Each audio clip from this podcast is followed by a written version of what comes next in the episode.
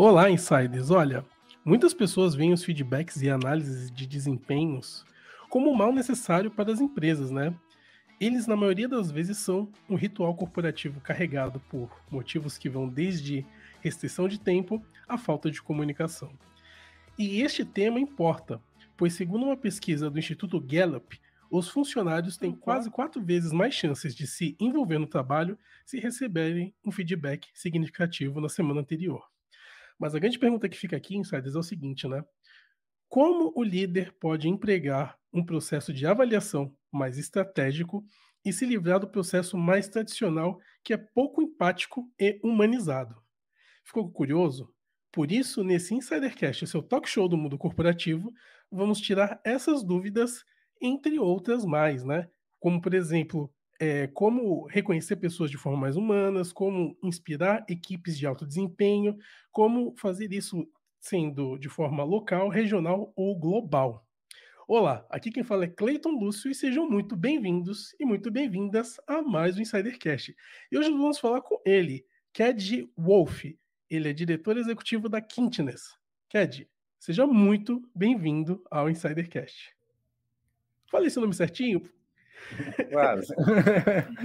É, tá tudo certo. É, obrigado, Cleiton, pelo, pelo convite. É um prazer estar aqui com vocês. É, e vamos aproveitar para bater um papo, conversar um pouquinho e dividir aqui a experiência que eu tenho a respeito de gestão de pessoas e principalmente gestão de pessoas dentro do mundo de tecnologia. Obrigado pelo convite.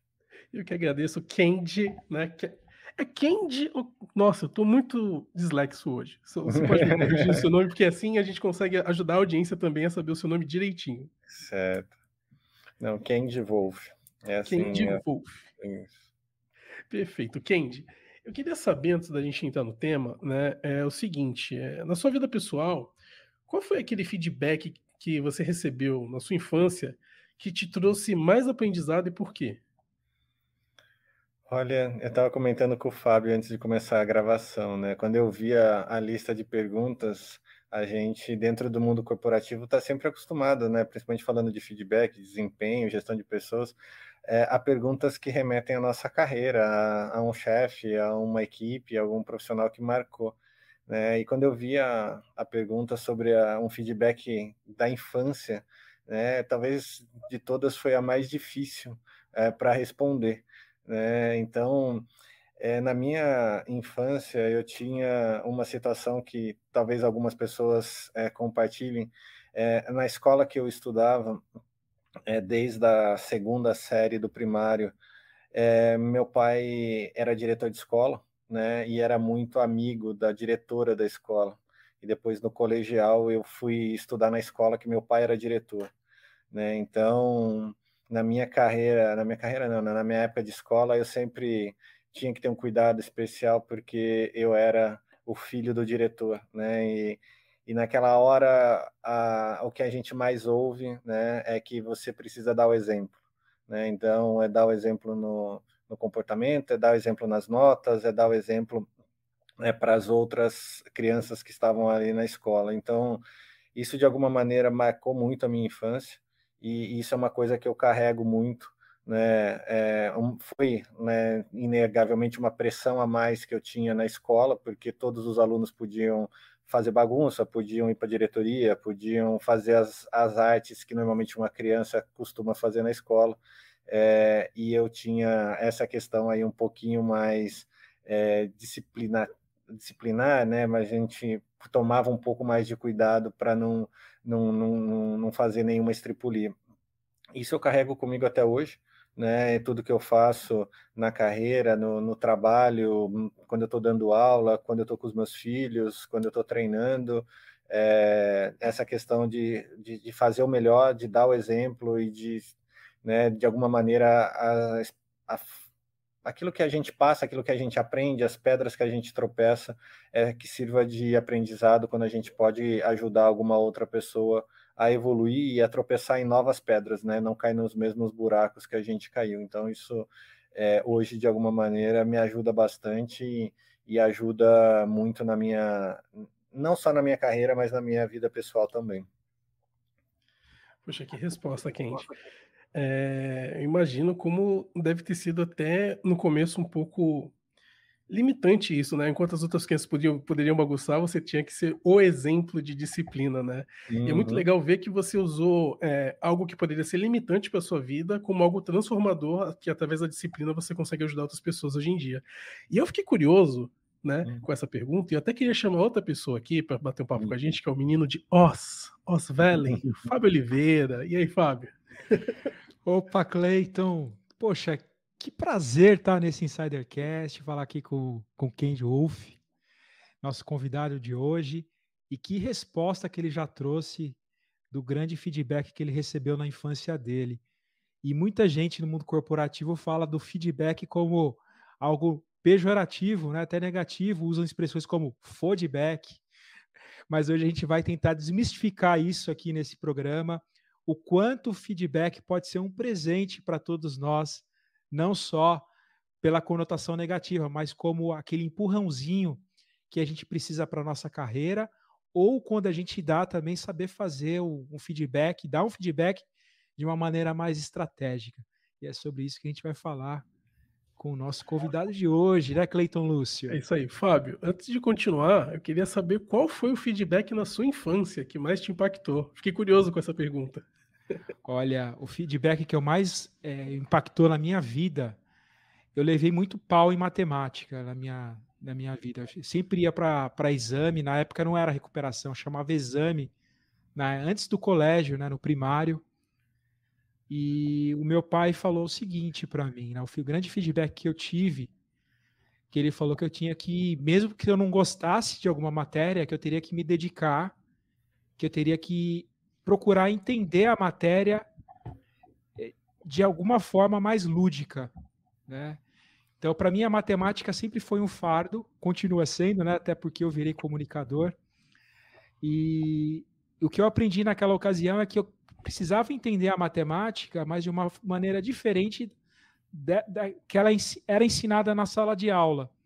E com isso eu, eu tive, comecei a ter aulas particulares, né? Aulas com professoras e consegui definitivamente dobrar essa limitação que eu tinha com a matemática, aprendendo uma outra, de uma outra forma, né? não da forma mais tradicional. E isso eu comecei a aplicar também em outras áreas né? do, do, do ensino e acabou me, me ensinando que não, há, não existe uma forma só da gente aprender. A gente pode aprender com um podcast, como a gente está fazendo hoje. Tem gente que não gosta de ler livros, pode aprender com podcast, tem gente que gosta de ler livros, pode aprender com livro, tem gente que pode, pode aprender com curso é, digital, enfim. Não existe regra para tudo. Então, essa foi o grande feedback que eu tive, Cleiton. Obrigado pela pergunta. E você? Pergunta, volta a pergunta para você. Cara, que legal, né? Eu acho que a resposta dos dois vai muito assim de encontro com algumas coisas que é, é, são as dificuldades e desafios que nós passamos na infância que acabam nos tornando adultos que nós somos, né? E, infelizmente, muitas vezes as pessoas elas acabam aceitando aquela dificuldade ou aquele desafio imposto na infância e elas não conseguem ressignificar aquilo. E é muito legal ver o, o Kendi e o, o, a fala do Fábio, que, tipo assim, eles tiveram um desafio, sim, só que eles vi, viram aquilo como algo desafiador no começo, mas eles conseguiram ressignificar comigo não foi muito diferente, né? Eu lembro de um feedback de um meu tio, que é falecido, que ele falava assim para mim, Cleiton, você tem que ser o melhor em tudo que você faz. E eu falava assim, mas poxa tio, eu fui o segundo aqui. Não, você tem que ser o melhor. E aí, tipo, eu não entendia muito bem, eu perguntei para ele por quê. Aí ele falou assim, você tem que ser o melhor, porque quando você é o melhor, você cresce e se desenvolve. Você não tem que ser o melhor para mostrar para os outros, mas você tem que ser o melhor para provar para si mesmo que você é capaz de fazer aquilo. E quando você faz aquilo de uma maneira melhor, a próxima vez que você for fazer aquilo, você vai tá melhor do que da última vez, e assim sucessivamente. Então, cara, é um feedback de quando eu era criança e hoje eu entendo como uma melhoria contínua que as pessoas pregam nas empresas, né? E é muito legal isso. Então, assim, é, eu acho que esse, a gente vai permear muito essa fala hoje aqui, de que os feedbacks, eles são oportunidades disfarçadas de evolução do profissional, quando feito de maneira correta. ah, muito bem, Cleiton. Adorei a tua, tua história e quanto essa fala marcou e moldou quem você é hoje. E por falar em moldagem, vamos perguntar para o nosso convidado, né? Trazer o nosso convidado aqui novamente para o centro desse papo. Kenji, a gente queria saber profissionalmente agora. Você falou da questão pessoal, né? Mas profissionalmente, o que, que o feedback fez para você que te fez um profissional melhor? E claro que o profissional acaba é, impactando também na questão pessoal, mas queria que você relembrasse alguma história que de algum feedback que tenha te marcado profissionalmente e por que ele te marcou. Tá. Bom, profissionalmente a gente tem várias vários episódios, né? Várias lembranças de feedback, é, uns muito bons, outros muito ruins, né? E, e, a diferença entre os dois, por incrível que pareça, está muito mais na forma do que no conteúdo. Né? Então, um feedback ruim, ele não foi ruim pelo conteúdo, né? Porque a pessoa que deu o feedback tinha razão, né? Se ela não tivesse razão, ela não, não estaria falando. Mas às vezes a forma, às vezes o local, às vezes o tom da voz, às vezes, é, enfim, mais relacionado à forma do que o conteúdo, aquele feedback que tinha tudo para gerar um, um, um repensar né, sobre o que aconteceu, um aprendizado, algo que te faça refletir para melhorar no próximo, na, na, próxima vez e tudo mais, é, acabava gerando muita raiva, muita revolta, muita angústia, né? E você ficava muito mais com raiva da pessoa que falou do que refletindo sobre aquilo que você realmente poderia ter melhorado ou poderia ter feito diferente. Mas falando de, de bons feedbacks, eu eu trabalhei, né, a minha carreira foi sempre em grandes empresas. É a primeira vez que eu estou trabalhando numa consultoria, né? E em grandes empresas você tem vários tipos de gestores, experiências é, de todos os tamanhos, né, com pessoas muito gabaritadas.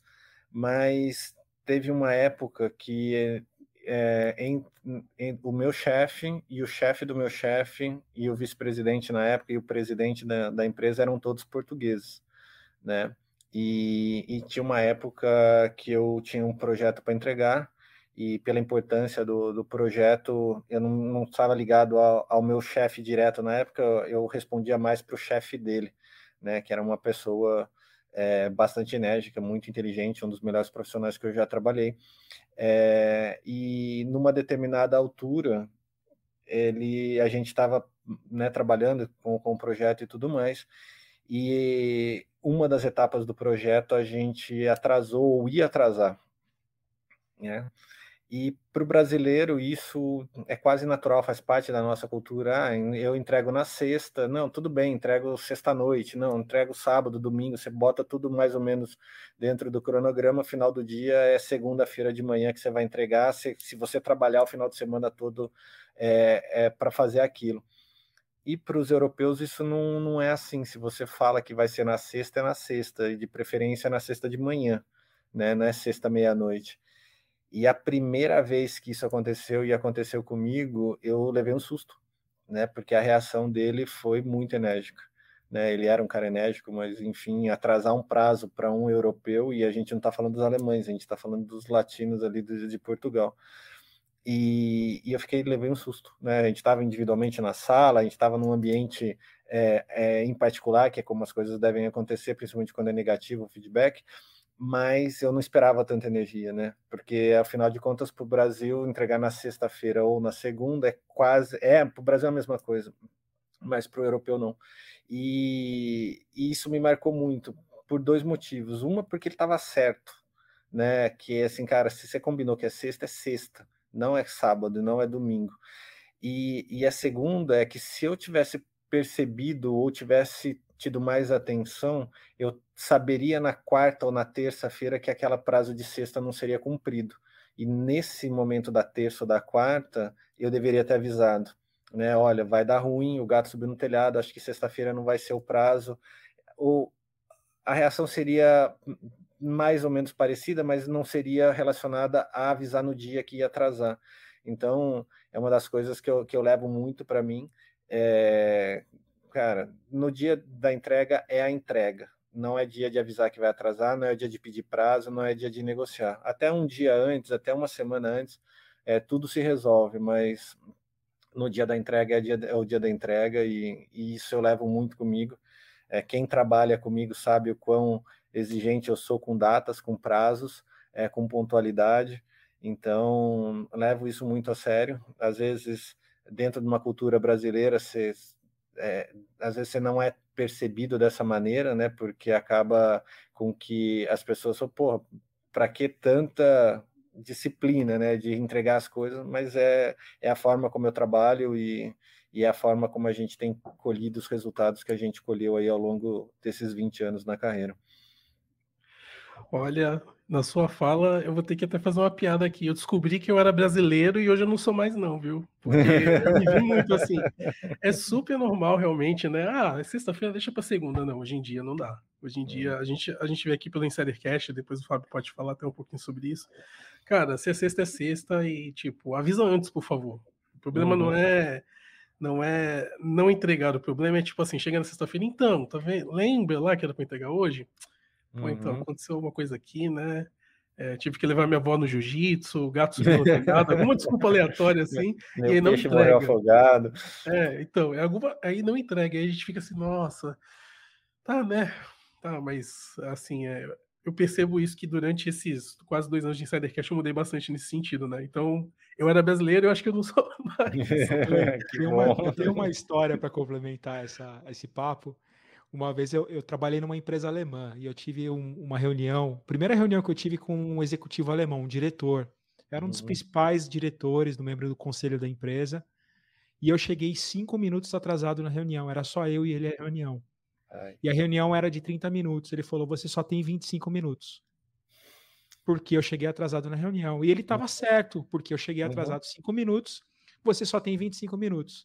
Para vocês terem ideia de como é esse choque cultural que o Kendi acabou falando, né, do europeu com relação à pontualidade.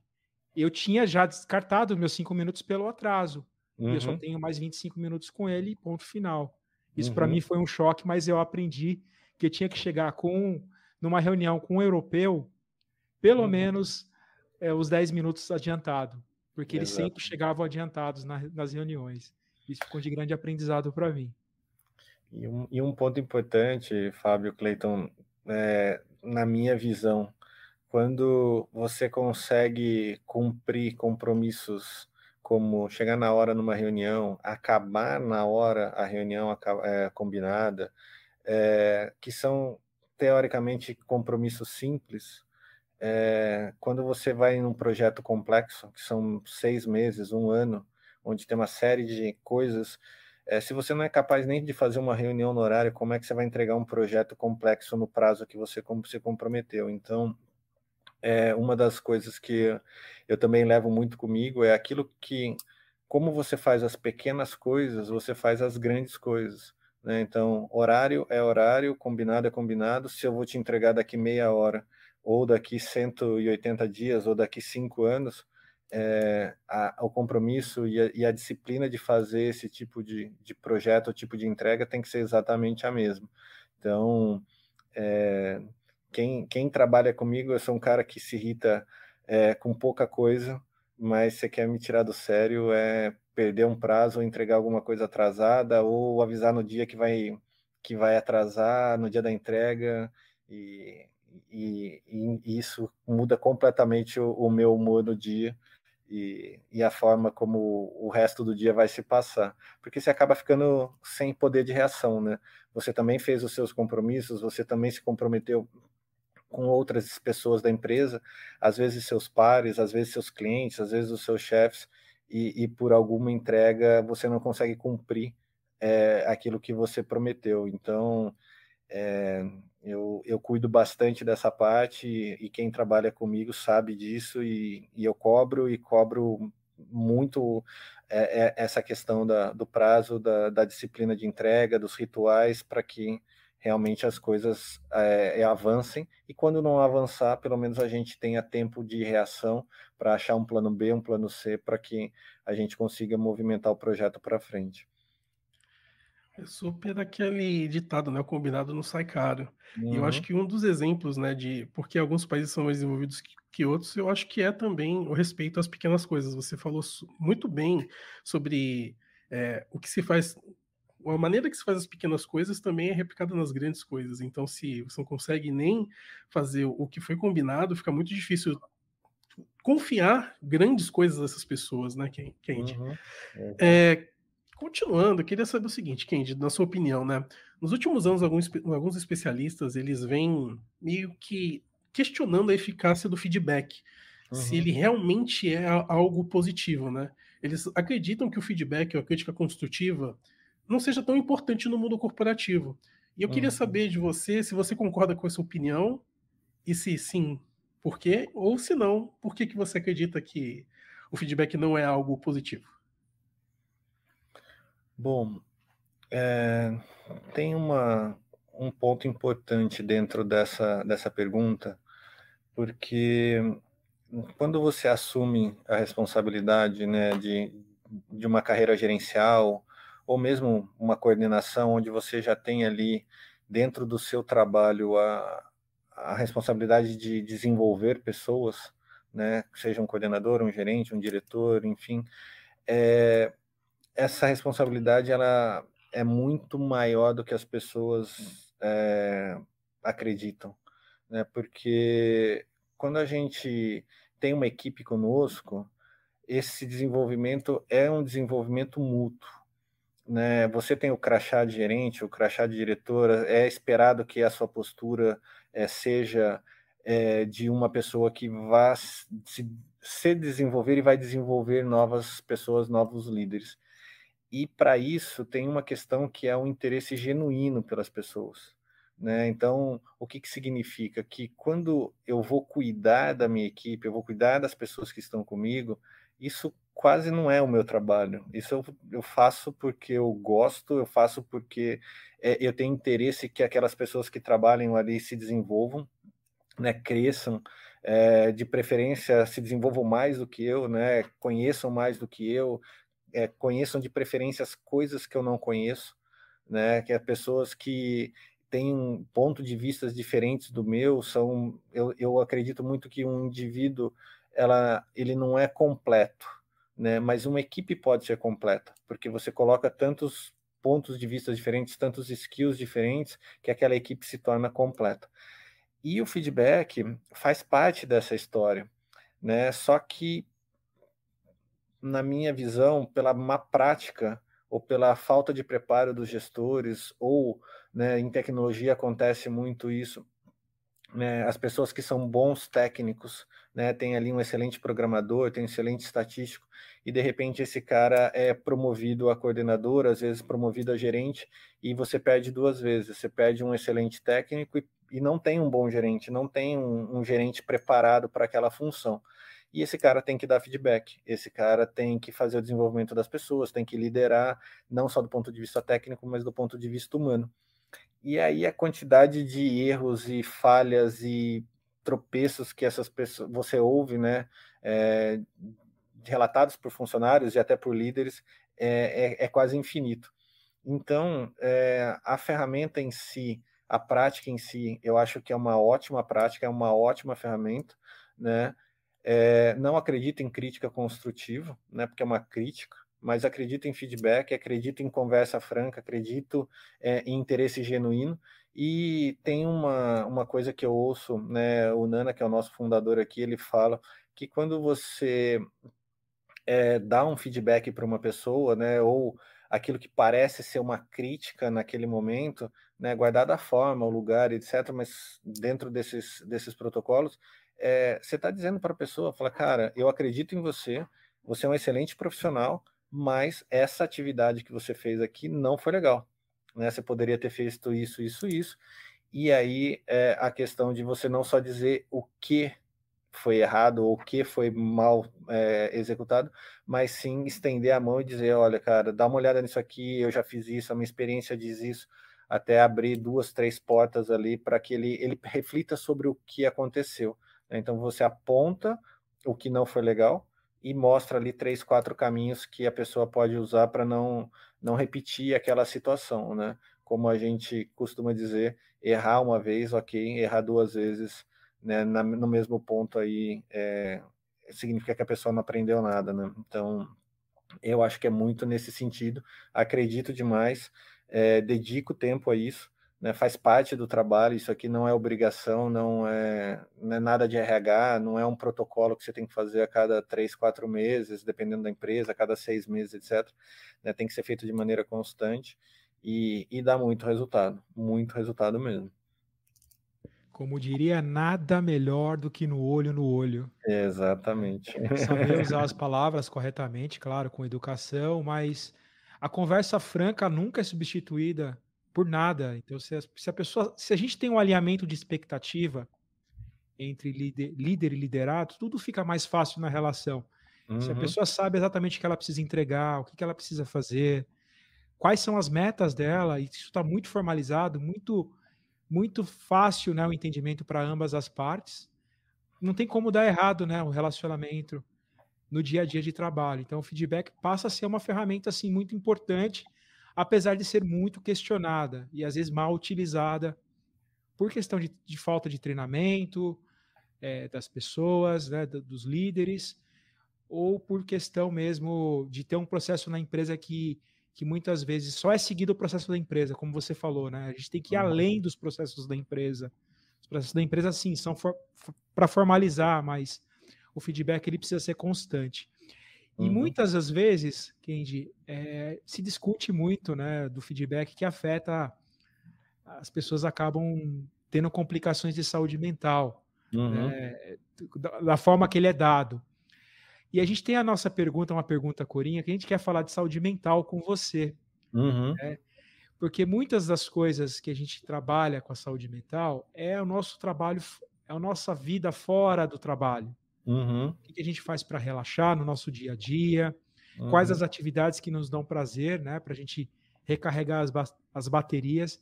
E a gente uhum. queria saber nessa pergunta Coringa, que é uma pergunta mais pessoal aqui do Insidercast, o que, hum. que você faz no seu dia a dia para recarregar suas energias e chegar bem para o trabalho? Tá bom. É, eu vou contar uma coisa que quem trabalha comigo sabe, né, mas poucas pessoas é, têm noção né, do, que, do que eu passei. E, e a história que eu vou contar é verdadeira. Eu, eu trabalhava num projeto mega importante dentro de uma, de uma empresa e por falta de saúde mental na época, é, eu quase tive um infarto com 24 anos. Né? A pressão de trabalho era muito grande eu fiquei afastado um mês para recuperar de crise de ansiedade, início de crise de pânico, e, e minha pressão, que sempre foi boa, disparou. É, eu tive acompanhamento cardiológico, de cardiologista, etc. Enfim, é, e foi um episódio estilo Superman, né? Você acha que vai resolver o mundo, vai resolver o mundo sozinho, e enfim, se, se acontecesse alguma coisa comigo, aquele projeto não sairia e a, e a empresa não teria o projeto no final e no prazo que a gente tinha combinado. É, o, o, ponto ápice dessa história, eu dormi 10 horas numa semana, o que significa duas horas por noite. O resto eu trabalhava de verdade, trabalhava de madrugada, de dia, comia super mal, etc. E deu no que deu. E então eu tenho muito cuidado com isso, né? Eu sou uma pessoa que preza muito por isso, então com a minha equipe a primeira pergunta que eu faço é quando é que vocês vão tirar férias. É, outra coisa que me estressa muito é férias compulsórias, porque a pessoa está 24 meses sem, sem descansar. O descanso faz parte do treino. E, e entrando um pouco, né, na, entrando não, respondendo a pergunta, é, com esse episódio eu, eu aprendi né, muitas coisas e, e, aprendi que, que a minha saúde, principalmente a minha saúde mental, é a coisa mais importante que eu, que eu possa ter. Porque quando eu cuido da minha mente, quando eu cuido da, da, da minha cabeça, eu estou preservando o meu principal ativo. Né? Quando uma empresa me contrata, ela me contrata pelo aquilo que eu sei, né? pelo aquilo que eu aprendi, pelas minhas experiências. Se eu não tiver é, serenidade ou não tiver lucidez para exercer o meu trabalho, eu não tenho o que vender hoje, né?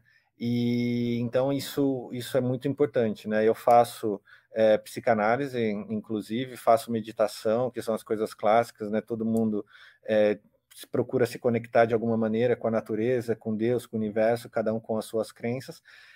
É, gosto muito de esporte, né? Então, minha vida inteira eu, eu pratiquei esporte. Hoje é, eu pratico três, que, que eu gosto muito. Então, a natação é, é onde eu consigo relaxar dentro da piscina. É, gosto muito das artes marciais, né? Então, judô é, entre outras coisas, não só a arte da, de, da arte suave, né, de derrubar o adversário, usar a força dele contra ele mesmo, mas a questão da hierarquia, da disciplina, da perseverança, é, todos os conceitos que o judô traz para a nossa vida. Né? Então, os meninos também fizeram é, judô por alguns anos, eu faço já há 25 anos. É, e a, a, minha, a minha conexão de verdade, aonde eu consigo relaxar e fazer o que eu gosto de fazer é em cima de um cavalo. É, eu faço hipismo, gosto demais de equitação. É, tá na fazenda, principalmente estar tá em competição saltando, é algo que, que não tem preço para mim e, e, eu gosto gosto desde criança. E, e há sete anos tenho a oportunidade de, de praticar isso e, e, graças a Deus tem uma fazenda do lado da minha casa e, e, literalmente se eu tropeçar no meu quintal eu caio dentro da pista de pismo. Então é, é um pouco disso que eu faço, obviamente é, tá com os meninos, né, com o João, com o Dani, que são os meus filhos, é, em qualquer parte do mundo, me gratifica como homem, como profissional, como pai, é, mas é, no dia a dia são essas as pequenas coisas que, que nos fazem é, relaxar, né? Esquecer desse mundo corporativo, esquecer de meta, esquecer de número e, e conectar um pouco com a na natureza e, e, com a nossa mente e com, com o universo aqui que é, que é tão maravilhoso para a gente. Poxa, que legal. Kendi, é, confesso aqui que eu sou estudante de psicanálise, né? Oh, e, na sua primeira, é, e na sua primeira resposta, quando você disse sobre a sua infância, sobre você ter sido disciplinado, eu fiquei pensando na, na da visão do psicanalista, né? Ali analisando. Uhum. Será que ele aceitou o modelo que foi imposto ou será que ele ressignificou aquele modelo? E agora você trazendo que faz psicanálise, com certeza você ressignificou aquele e tornou é. aquilo algo positivo, né? Uhum. E é muito legal, gente. Olha, hoje eu estudo psicanálise realmente por causa da questão da saúde mental. E eu recomendo todas as pessoas que puderem fazer psicanálise porque é libertador. Você acaba descobrindo coisas sobre você, você acaba desatando os nós coisas que na sua cabeça nem estavam passando no seu radar, mas que impactavam fortemente na sua vida, e tudo isso através de uma conversa, né, numa livre associação de ideias ali que você tem com seu psicanalista em poucos, não vou dizer pouco tempo, né, porque cada um tem o seu processo, mas pessoas que buscam realmente cuidar da sua saúde mental são pessoas extremamente mais produtivas e mais felizes. E você contando uhum. as outras coisas que você faz, poxa, uhum. que legal, dá para perceber que você é realmente é uma pessoa que consegue focar no seu trabalho no momento que precisa ser focado, mas você consegue se desconectar né, nas horas de lazer, e isso faz total diferença, insiders. Quando você consegue desconectar é, do seu trabalho nos, nos, momentos de lazer e consegue aproveitar os momentos de lazer 100%, né, estando presente, no momento presente, uhum. que é um grande desafio hoje para a maioria das pessoas. E quando você volta para o momento de trabalho e consegue ficar ali 100% presente, cara, a vida flui de uma maneira incrível. Então, olha, parabéns, Kent. É, só queria falar isso aqui, né? É, continuando e falando agora, voltando para os feedbacks, Uhum. É, a gente falou muito de feedbacks, da importância dos feedbacks, mas eu queria que você contasse uma história é, relacionada a um feedback que você deu assim para um, um, colaborador e que uhum. através desse, desse feedback, né, que esse liderado recebeu, como isso potencializou a carreira desse colaborador? Você teria alguma história assim para contar para gente? Tem, tenho. Bom, é um dos meus maiores orgulhos, né? É tá no LinkedIn, então é fácil de comprovar, mas é, são pessoas que colocam ali alguma, algum elogio, algum feedback positivo, a forma como é, a minha gestão né, daquela equipe a qual eles participaram fez diferença na vida deles. Né? Hoje de manhã eu estava num evento, encontrei uma, uma pessoa que há, faz nove anos que a gente trabalhou junto, na época ela era analista, hoje ela é gestora, e ela falou na terceira frase, ela falou, olha, obrigado, até hoje eu uso algumas técnicas, né, algumas, alguns exemplos que, que eu aprendi com você na época que você era meu gestor. E tem várias histórias como essa, mas eu, eu queria destacar uma. É, a Dani sabe que é ela que eu vou falar, então é, hoje é uma super profissional, hoje diretora, e uma dos, literalmente, muito, muito importante na, na, na minha carreira, porque a, a Dani era secretária executiva, né? E ela queria uma oportunidade para se movimentar do secretariado para analista de BI, né? Que era uma carreira mais técnica, não era exigia alguns skills de programação, alguns conceitos. E, e ela falou: não, não me importa, eu quero aprender, eu quero me desenvolver, nem que eu ganhe menos, não importa, tá? Mas eu só preciso de um pouquinho de paciência, porque se você me ensinar, eu estou disposto a aprender. É, falei, bom, ok, né? Ensinar a gente ensina, vamos fazer ali um período de experiência e vamos ver como é que ela vai se sair. Esforçada, ela é super inteligente, é super dedicada, e vamos começar a fazer aqui o, o, o período. E ela se movimentou, saiu do secretariado, né? Era secretária, foi para analista de BI, começou a trabalhar conosco, super bem suportada aqui pela equipe, né? Ela e a gente foi apoiando, né? Conduzindo, etc. Tal. E em um determinado momento chegou o, o período de fazer aquele feedback formal da empresa, né? Que você cumpria aquele protocolo. Só que é, no caso dela e de outros, né? Além daquilo que o protocolo da empresa é, fez, né, exigia, a gente, eu, eu, preparei alguns materiais, algumas coisas que, que geraram alguns insights. E um deles foi uma, uma folhinha é, onde tinha alguns gráficos que eu mostrava, né? Falava, Dani, o seu, a sua competência aqui, protagonismo, ela está com nota 4, de 0 a 5. Os seus pares estão 3,5, então você está acima dos seus pares. Nessa competência, você tem aqui uma competência na média, igual dos seus pares, nessa aqui está abaixo, assim assado.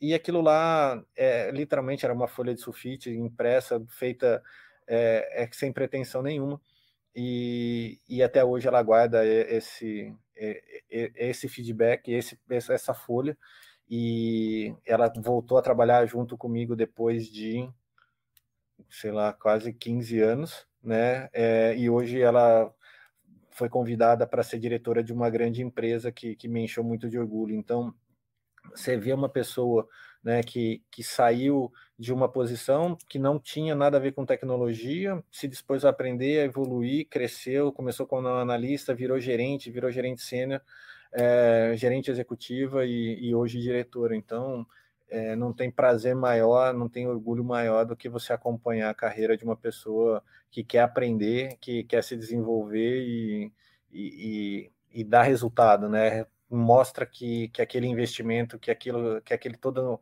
aprendizado e todo ensinamento que você passou, ela aproveitou e, e hoje é, é extremamente competente e, e, em algumas coisas muito melhor do que eu. Então, é, isso me enche de orgulho. Kendi, você falou exatamente sobre isso. O que o líder procura, que a gente deve procurar também como, como ser humano, é deixar um uhum. legado. Seja um legado para os nossos filhos, para os nossos familiares e para as pessoas que trabalham com a gente também. Imagino que essa colaboradora, que hoje é uma diretora, uma executiva, o, o legado que você deixou para a carreira dela e o quanto isso te traz uma, uma satisfação de saber o quanto você marcou a vida dela, muito mais do que uma colega de trabalho, né? Você uhum. deixou a tua marca e para o líder isso não tem preço. Isso prova o quanto a, a, o papel da liderança hoje é cuidar e desenvolver pessoas. É, quando a gente colocar essa essa premissa na frente né, das, das, uhum. das, das empresas, a gente vai ter pessoas muito mais felizes trabalhando, pessoas muito mais produtivas e deixar esse legado que a gente procura para todos nós. Mas, Kendi, tem muitas coisas que acontecem no mundo corporativo que são é, que provocam problemas né, no, na questão do feedback. Uhum. E a gente queria falar um pouco desse outro lado também. A gente falou bastante aqui do lado positivo, uhum. mas com os erros a gente aprende a melhorar. Quando a gente erra, quando a gente tropeça, desde uhum. quando a gente nasce, quando a gente vira criança, tropeça, levanta de novo e aprende que se a gente pisar naquele buraco, a gente cai, que a gente acaba aprendendo. Uhum. Eu queria exatamente fazer essa pergunta para você, que é um momento que a gente pode aprender um pouquinho também mais. Na sua opinião, quais são os maiores erros que as lideranças cometem durante o processo de feedback? tenho certeza que você vai trazer algumas histórias aí bacanas para a gente aprender junto. Bom, é, da mesma maneira que a pergunta 1 foi, foi muito criativa né, em relação à minha infância, essa é uma que daria para fazer um podcast só dela, né? Porque é, ao longo desses 20 anos, é, o que não falta é exemplo e fatos e, e, situações que aconteceram comigo ou com pessoas próximas a mim é, de como não fazer feedback, né? O que não fazer nos feedbacks. Então, eu vou tentar ser o mais sucinto possível, mas é, infelizmente é, é, uma prática muito mal executada né, pela maioria dos líderes. Eu vou começar, né? O que não fazer. Tem uma regra do feedback que é se você for elogiar, se o feedback for positivo, faça em público e faça com o máximo de testemunhas possíveis. Né? Então, se eu vou elogiar o Clayton, uma coisa é elogiá-lo aqui, né? eu e ele, one to one e tal. A outra é elogiar né, com 10, 15 pessoas ali que, que são importantes para ele, que participaram e tudo mais. A outra coisa é elogiá-lo na internet. A outra coisa bem diferente é elogiá-lo para o chefe dele. Né? Então, o feedback, ele, ele, ao contrário, se ele for um feedback que não é positivo, faça em particular, né? Faça no momento onde você que vai dar o feedback esteja num momento mais sereno, mais menos emotivo, né? Porque acaba uma reunião com o cliente ou com o projeto que você está, ou o seu liderado, é, ou ele não entregou no prazo, ou ele cometeu um erro na comunicação, ou ele expôs um material de maneira inadequada. Aquela reunião que é mais quente e tudo mais, né? Os ânimos estão mais à flor da pele você sai de uma reunião com a sua emoção alterada e ainda vai dar um feedback para o cara ou para a cara, é óbvio que você não vai acertar na forma, é óbvio que você não vai acertar nas palavras, é óbvio que você vai deixar que aquela emoção é, atrapalhe todo o rolê. Então, é, regra número um, positivo em público, de preferência com o chefe da pessoa presente, né? com é, não positivo é, em particular e com a cabeça fria. É, outra coisa, feedback, isso, é uma, isso não são para os líderes, isso são para os liderados. Muitas vezes eu chego e falo assim, poxa, Fábio, porra, gostei demais aqui da sua jaqueta, acho que super combinou com você e tal. E a gente simplesmente faz aquilo que parece ser um elogio, né? E um elogio é um feedback, né? Um, pô, sua apresentação ficou muito maneira, o cliente entendeu, acho que você se expôs super bem, a sua didática é super bacana, o cliente ficou super satisfeito com, a, com o seu conhecimento.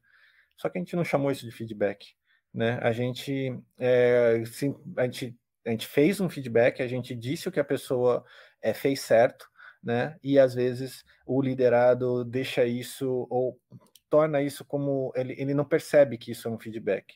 Né? Feedback na cabeça das pessoas é aquele processo formal que a empresa exige, 60, tem que avaliar a nota de 1 a, a X, né? As competências, se está dentro, está fora, tem a tal da curva forçada, depois se tem bônus envolvido ou não tem. Então, parece ser um processo é, burocrático, é, muitas vezes moroso, muitas vezes mal feito, e, e, as pessoas acabam não, não percebendo que esses pequenos feedbacks é, é também fazem toda a diferença outro erro comum, né? Deixar o feedback para o processo formal. Se a sua empresa faz a cada seis meses, você dá feedback só a cada seis meses. Se ela faz a cada ano, você só dá feedback uma vez por ano. Não, feedback de preferência com os seus diretos, né? Você deve ter uma reunião é, de one-to-one, -one, uma vez por semana, uma vez a cada 15 dias pelo menos, onde você vai pontuar, puxa, gostei disso, não gostei daquilo, como é que está a família, você vai gerando, né, usando aquilo que eu chamei no início de, de interesse genuíno pela pessoa e vai mostrando, cara, eu tô aqui, eu confio no seu trabalho, você é um excelente profissional, esse ponto você foi bem, esse ponto você foi mal, é, nesse mal aqui tem aqui algumas coisas que você pode refletir, eu faria de um jeito, você faria de outro, não tem certo, não tem errado, não tem uma verdade única, mas você vai mostrando para as pessoas. É, e o gestor que segue o protocolo e acha que feedback é igual é, e é ao dentista, né? As pessoas falam assim, é como se você tivesse que cuidar dos dentes, né? Então, cuidar da equipe, cuidar das pessoas é igual cuidar dos dentes, né? Você não cuida dos dentes indo ao dentista uma vez por ano. Você cuida dos dentes escovando o dente três vezes por dia, quatro vezes por dia, né? E uma vez por ano, uma vez a cada seis meses, você tem que ir lá no dentista ver se está tudo certo, né? Então, a falta dessa disciplina, a falta desse cuidado, né? A falta desse interesse pelas pessoas é, é um erro que a gente vê muito dentro das pessoas que têm o crachá né, de coordenador, gerente, tem a responsabilidade de cuidar de equipes. É, outro erro comum que a gente vê, falta de preparo para fazer o feedback. Né? Eu, poxa, o que, que eu quero que a pessoa entenda? O que, que eu quero que a pessoa leve dessa conversa? Né? Então, tem um preparo, tem que ter um cuidado, é por isso que eu comentei sobre a, a, a situação emocional e tudo mais, é, para que seja benéfico para ambos, porque um feedback é, é de você para o seu liderado, é do seu liderado para você, você também aprende com aquilo. Né? Não é só ele que tem alguma coisa a aprender, você também tem que aprender. É, se aquilo aconteceu e o liderado está na sua equipe, é, você também poderia ter feito alguma coisa diferente, você também tem algo a aprender com, com aquilo que não saiu muito bem com o que aconteceu com ele. Outra coisa que a gente vê bastante, né? A gente vê. É, às vezes o, o Cleiton vai me entender bem por conta da psicanálise, né?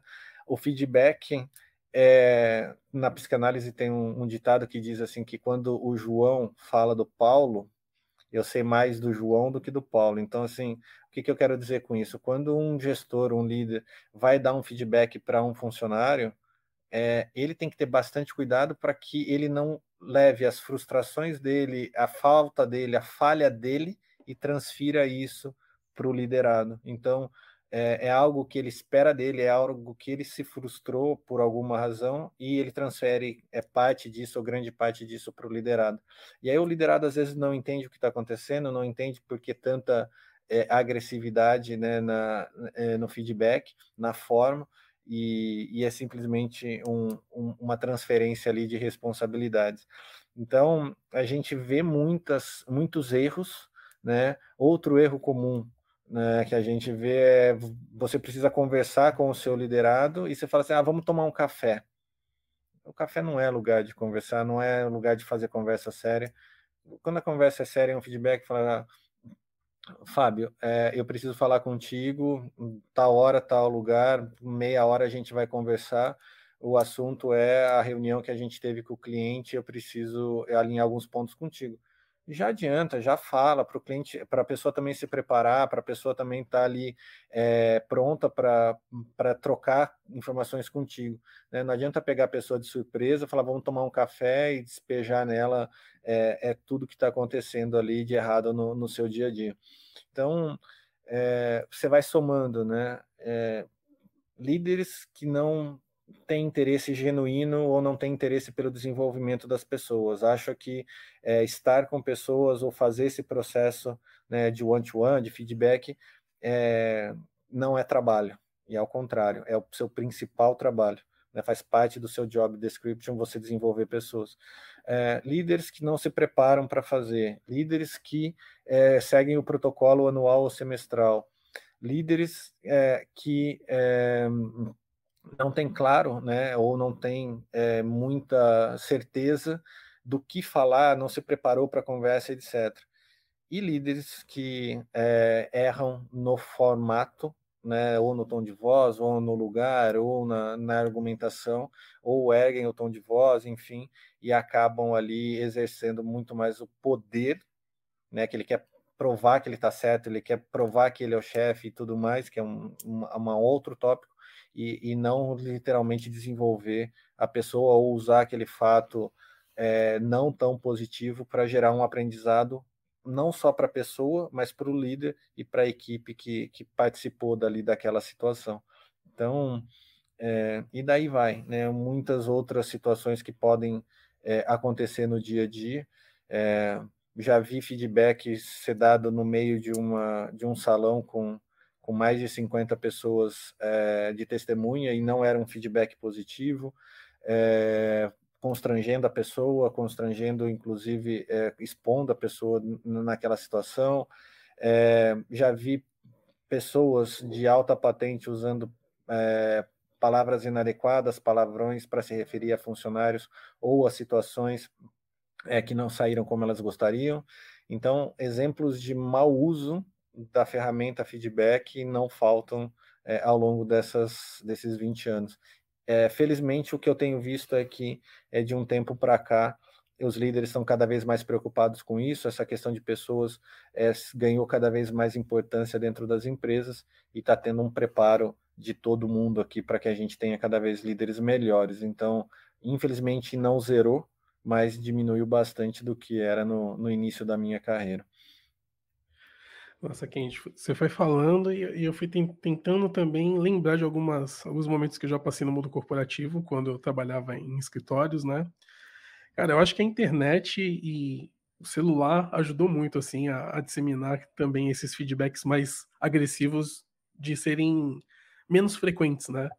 Porque uhum. antigamente, quando eu não tinha um celular para gravar, muitos gestores, né, desculpa o termo aqui, né, a gíria que eu vou falar, mas pagavam de louco né, da feedback, como você disse do, no, no, feedback que foi dado num salão com 50 pessoas, né, um feedback de, melhoria, como a gente costuma dizer, e talvez uhum. não tenha sido com palavras tão doces. bonitas, né? Uhum. Doces, né? É, na era do celular, na era da internet, isso fica um pouquinho difícil, e ainda bem, né? É, uhum. Você falou de mu muitas coisas, assim, muitos erros na, nessa resposta, né? Que acaba, uhum. a gente acabou de, de, de pedir. Mas eu queria agora falar um pouco mais pro lado positivo que você também falou, mas eu uhum. queria o seguinte, que você desse alguns conselhos para quem realmente deseja dar feedbacks mais estratégicos e também uhum. para essas pessoas que desejam além de dar feedbacks mais estratégicos, que elas consigam dar feedbacks que sejam empáticos e humanizados. Você teria algumas dicas para esses gestores? Sim, teria. Assim, eu vou compartilhar um pouco do que eu faço, tá? E, e, e colho bons resultados com isso e, e, e eu acho que faz algum sentido, né? Pode funcionar para outras pessoas também, né? mas é, o feedback ele não começa, né?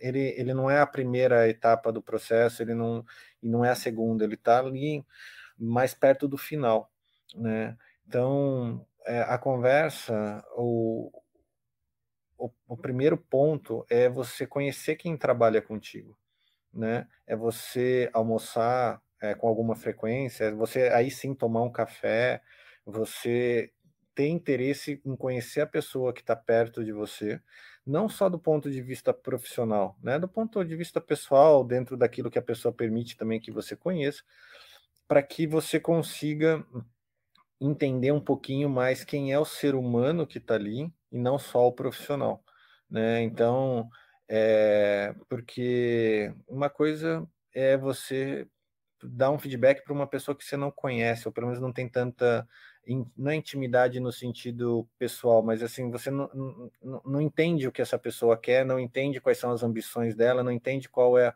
o propósito de vida dela, e você pode falar o que você quiser, talvez você acerte, mas talvez você erre feio. Então, o processo de desenvolvimento, o processo, ele, ele começa numa conversa simples, né, numa pergunta genuína do tipo, como é que você está? né? Você está bem, você está tá precisando, não é que você está precisando de uma, mas às vezes a pessoa não está bem, um familiar está tá doente, a cabeça dele não está naquele lugar, ou ele está passando por algum estresse, enfim.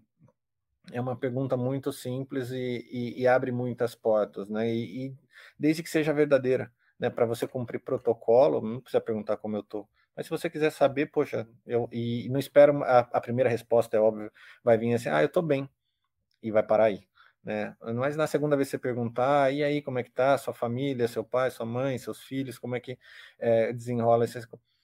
E ao longo do processo, você vai se aproximando da equipe.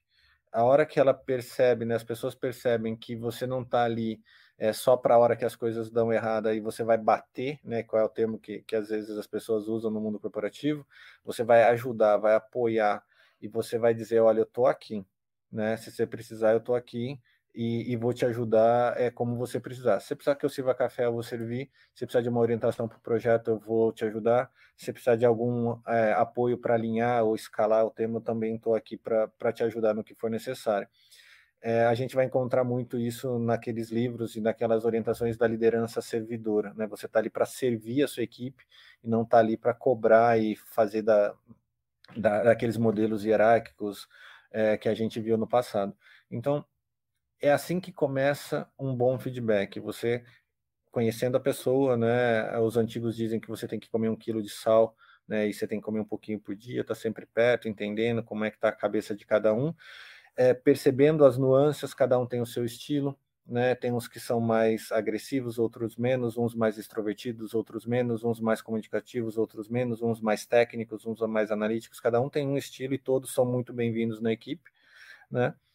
E é, à medida que as coisas forem indo para o seu, para o caminho que você gosta, para o caminho que você acredita, vai recompensando com feedbacks positivos, um elogio, uma boa, uma boa remuneração. Cara, você foi bem na apresentação hoje, vamos lá tomar um café eu pago, né? E aí é um prêmio, né? E, e tomar café, é, vamos falar de futebol, vamos falar da, de qualquer coisa menos de trabalho.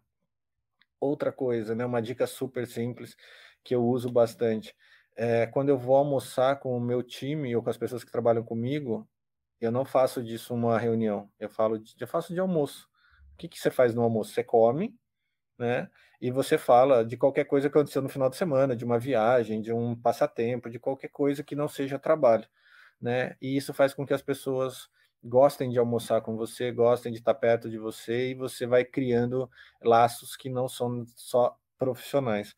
Quando você tiver que entrar num feedback mais é, incisivo, mais duro com uma pessoa que você tem esse tipo de contato, ela não vai levar para o lado pessoal né? Ela sabe que você, se você já tem uma relação de, de confiança, você realmente acredita no trabalho dela, mas aquele ponto não saiu bom. E aquele ponto precisa ser corrigido. E aí os resultados são muito mais promissores. Né? Ela isola, né? porque tem muito liderado que fala: ah, eu recebi um, um feedback negativo porque o meu gestor não gosta de mim. Ah, porque ele está querendo me demitir. É porque tem um viés desse tipo. Quando você consegue anular isso, é, você vai para aquilo que de fato interessa, que é o desenvolvimento mútuo, não é só do liderado, é do líder também. Então, é, e quando chegar no processo formal, né, que a empresa faz, faz o seu trabalho direitinho, estuda, sabe quem são as pessoas. Ah, uma dica importante. Se você tiver esse processo formal das, das pessoas, né, que a cada seis meses, é, pode ser num bloco de notas, num TXT, numa folha de caderno, mas cuidado para não perder.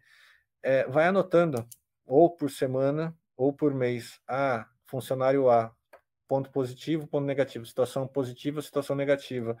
Que datas? É, não vai deixar para dar um feedback negativo depois de seis meses. Mas quando você faz esse diário, quando você senta para falar com a pessoa, você tem propriedade para falar.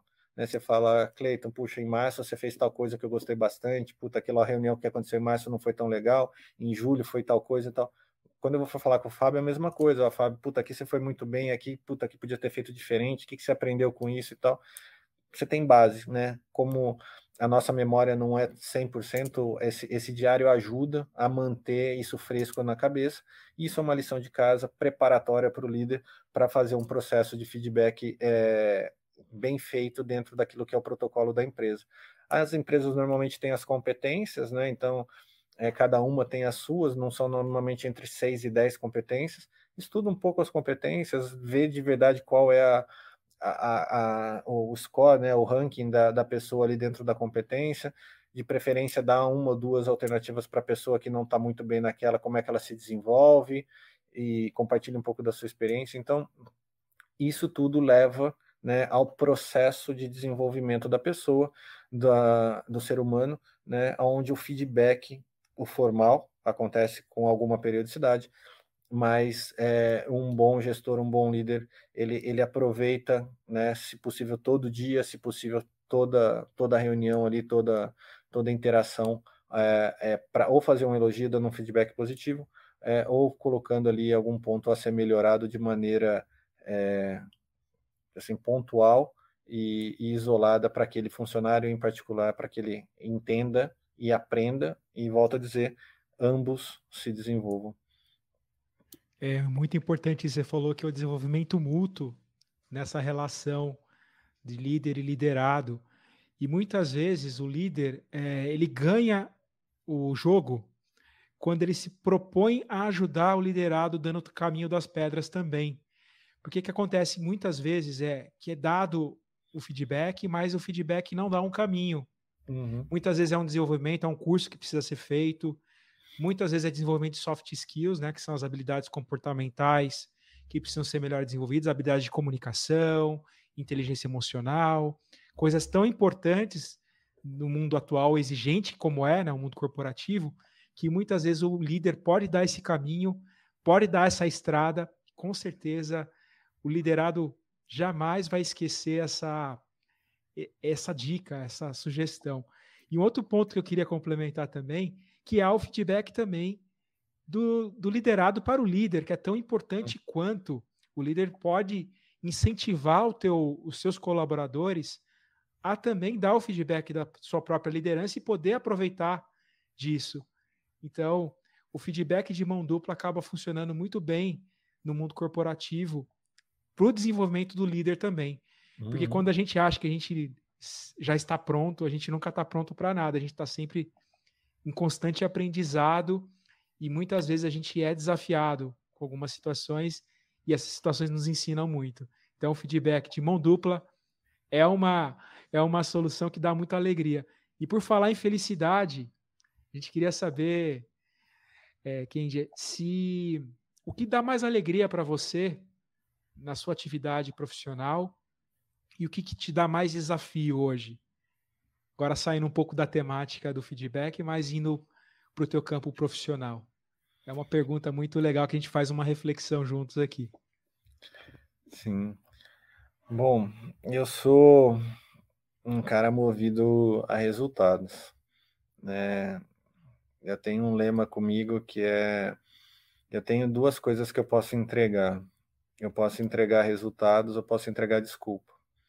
Né? Então, no resultado final de uma jornada só tem essas duas. Ou eu dou uma boa desculpa por que, que eu não consegui, né? E desculpa aqui no sentido mais amplo de, é, claro que tem um contexto, tem uma série de coisas que podem fazer com que as coisas deem errado, é, mas eu, eu, generalizo um pouco do tipo não consegui, não, não, não entreguei aquilo que eu queria ou não entreguei aquilo que eu me dispus. É, então eu sou um cara que se movimenta e se, se motiva quando o resultado aparece. E resultado em mundo corporativo, obviamente, é resultado financeiro, né? Então, quanto mais zeros à direita a gente conseguir colocar, de preferência em dólar, é, no caixa da empresa, é, a gente fica mais feliz. E, e, isso é sempre na, em todas as empresas que eu passei. Eu, eu gosto de, de olhar para trás e falar: poxa, eu ajudei a gerar tantos é, milhões de reais ou milhões de dólares em um determinado período para aquela empresa. É, obviamente melhorando né, a experiência que o, o cliente está recebendo o produto, então o cliente é bem atendido, ele se satisfaz com o serviço que a gente presta e por isso ele paga, e ele pagando, a gente está tá gerando mais é, resultado financeiro para a empresa. Então, é, quando esse resultado financeiro vem através de projetos de dados, de analytics, que é o, a minha paixão, né? Eu digo sempre que eu sou apaixonado por converter dados em dinheiro, é uma coisa que eu, que eu sei fazer muito bem, né? Transformar dados em informação, informação em conhecimento e conhecimento em, em dinheiro no caixa. Então, isso faz com que a gente se motive cada vez mais. É, no, no grupo de pessoas, né, dentro dessa parte profissional, é, o que me deixa muito feliz é, são as pessoas com quem eu trabalho, né? Então, pessoas que eu aprendo muito, os meus líderes, é, os meus pares, os, as pessoas que, que fazem parte do meu time me ensinam todos os dias. Eu tenho o prazer de aprender muito com eles e, e trocar muita informação com eles.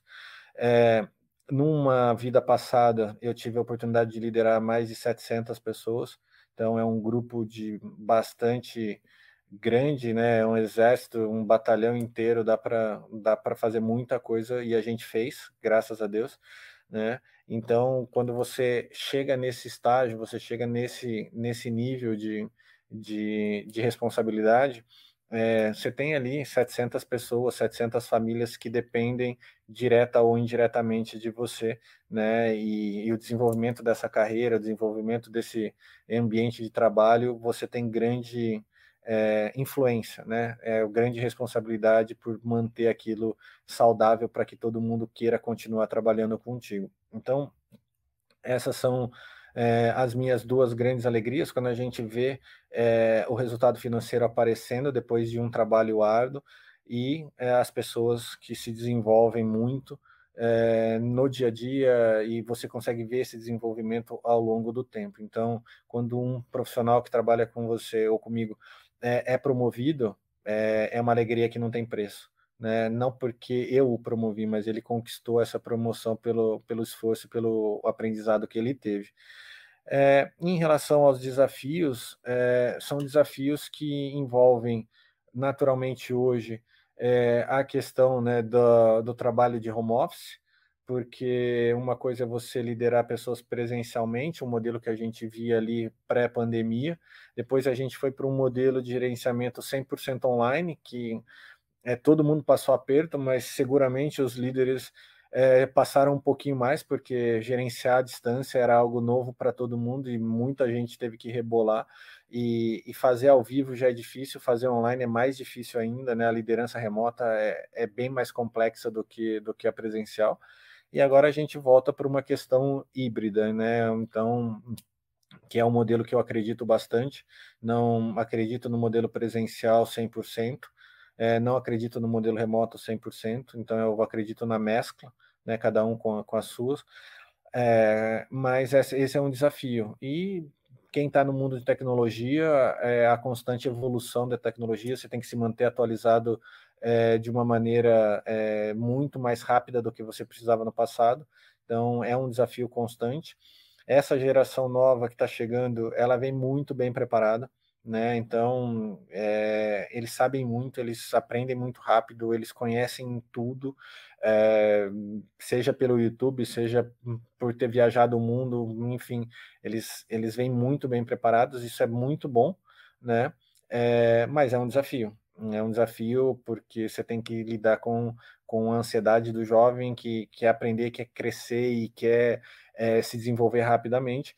E muitas vezes esse cara ou essa cara precisa é, de espaço dentro da equipe, precisa se adaptar dentro de uma equipe e do outro lado na mesa, né, dentro da mesma equipe, tem uma pessoa que tem ali já há alguns anos ou algumas décadas é, trabalhando nesse mercado e tem outra visão, outra, outra forma de trabalhar e, e, um desafio, né, que não é pequeno, é fazer com que essas duas gerações ou três gerações trabalhem juntos né? Cada um com a sua fortaleza, cada um com os seus desafios, mas todo mundo em prol da empresa. Então, é, não falta desafio. O Brasil não é um país é, fácil, né? Haja visto a questão tributária, haja visto a, a questão logística. Então, tem aí esse plus é, para quem trabalha com, com essas variáveis. E, e, no mercado de consultoria, a gente é, tem a oportunidade de trabalhar desde os grandes bancos é, aos pequenos varejos, passando por é, óleo e gás, eletricidade, é, a parte de saúde, então a gente está em todos os segmentos. Outro desafio é você também conseguir equilibrar todos esses pratinhos. Então, é, tem bastante coisa para aprender, muita coisa pra, pela frente, e, e desafio é, é algo que eu uso como motivação, não como barreira. Não tenho, não tenho problema com desafio, não. Você quer me motivar, é falar, eu acho que você não vai conseguir, o desafio é grande. E aí o resto você deixa comigo. Sensacional, Kendi. Sensacional essa resposta sobre desafios.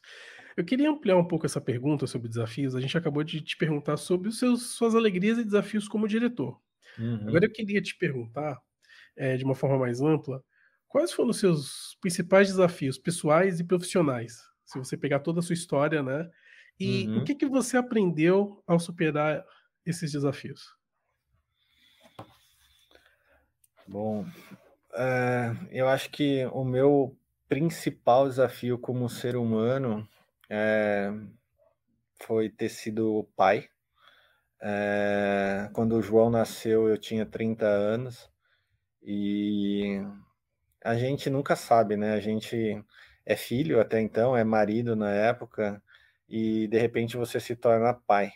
E mesmo com toda a gestação e toda o acompanhamento que, que eu pude fazer quando a criança nasce, o seu mundo muda, né? A sua visão de mundo muda, a sua é, expectativa muda. Então, disparado, o maior desafio da, da minha vida toda foi quando eu peguei o João nos braços a primeira vez. E, e dali para frente, é, cada dia é um dia, cada responsabilidade é uma responsabilidade. E, e entra uma questão muito importante, porque nessa época é, eu morava em Campinas, né, e trabalhava em São Paulo, uma coisa que eu fiz praticamente a minha vida toda. Então, é, às vezes vinha e voltava de fretado, etc. Então, um grande desafio na minha carreira e na minha vida sempre foi equilibrar essas, esses dois pratinhos, né? A vida pessoal e a vida profissional. E, e, a gente falou aqui muito de qualidade, né? Com tempo de qualidade, etc. Então, é, eu, eu tentava fazer com que quando eu tivesse com o João, né? Depois veio o Dani, é, mas quando eu estava com os meninos, eu estava 100% para eles. E quando eu estava na empresa, eu estava 90% para eles, porque 10% você está sempre com, a, com, as crianças. Então, é, é, sempre um equilíbrio, né? É sempre um ponto é, que a gente tem que manejar bastante.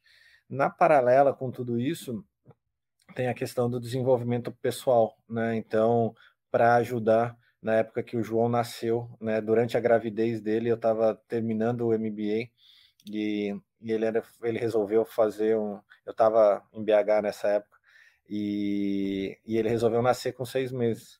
Né? Então imagina você tá a, sei lá, dois mil quilômetros de distância da sua casa, só na época, né, a, a mãe dos meninos é, foi, foi internada, o João querendo nascer e, e eu estava a, a três horas de voo, né, de carro, etc, da, de casa.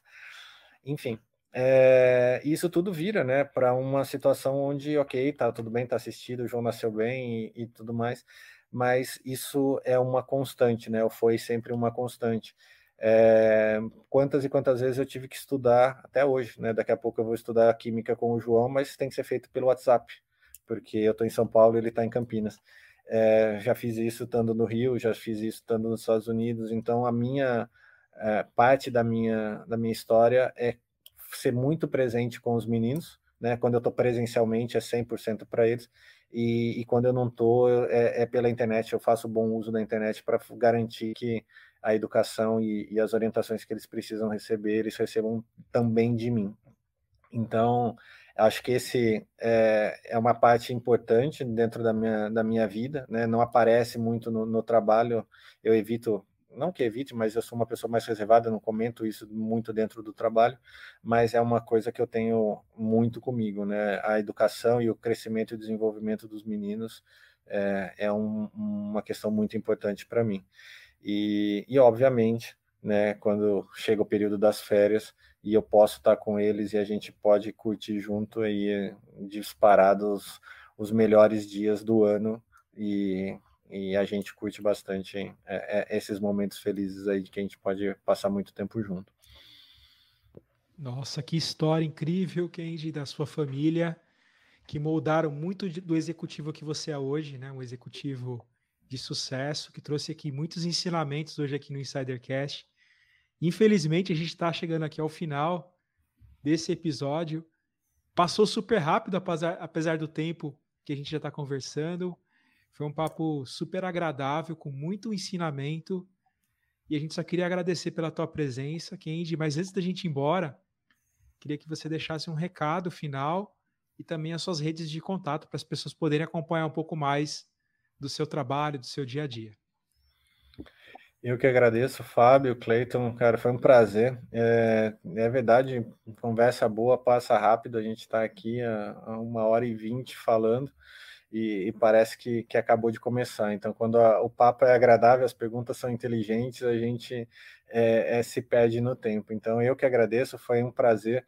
Eu sempre valorizo muito essas oportunidades que, de alguma maneira, o que eu passei é, e aquilo que eu sei hoje é, pode pode ajudar, né, de alguma maneira, alguém dentro do, do dia a dia do mundo corporativo, alguém que está querendo se desenvolver na carreira.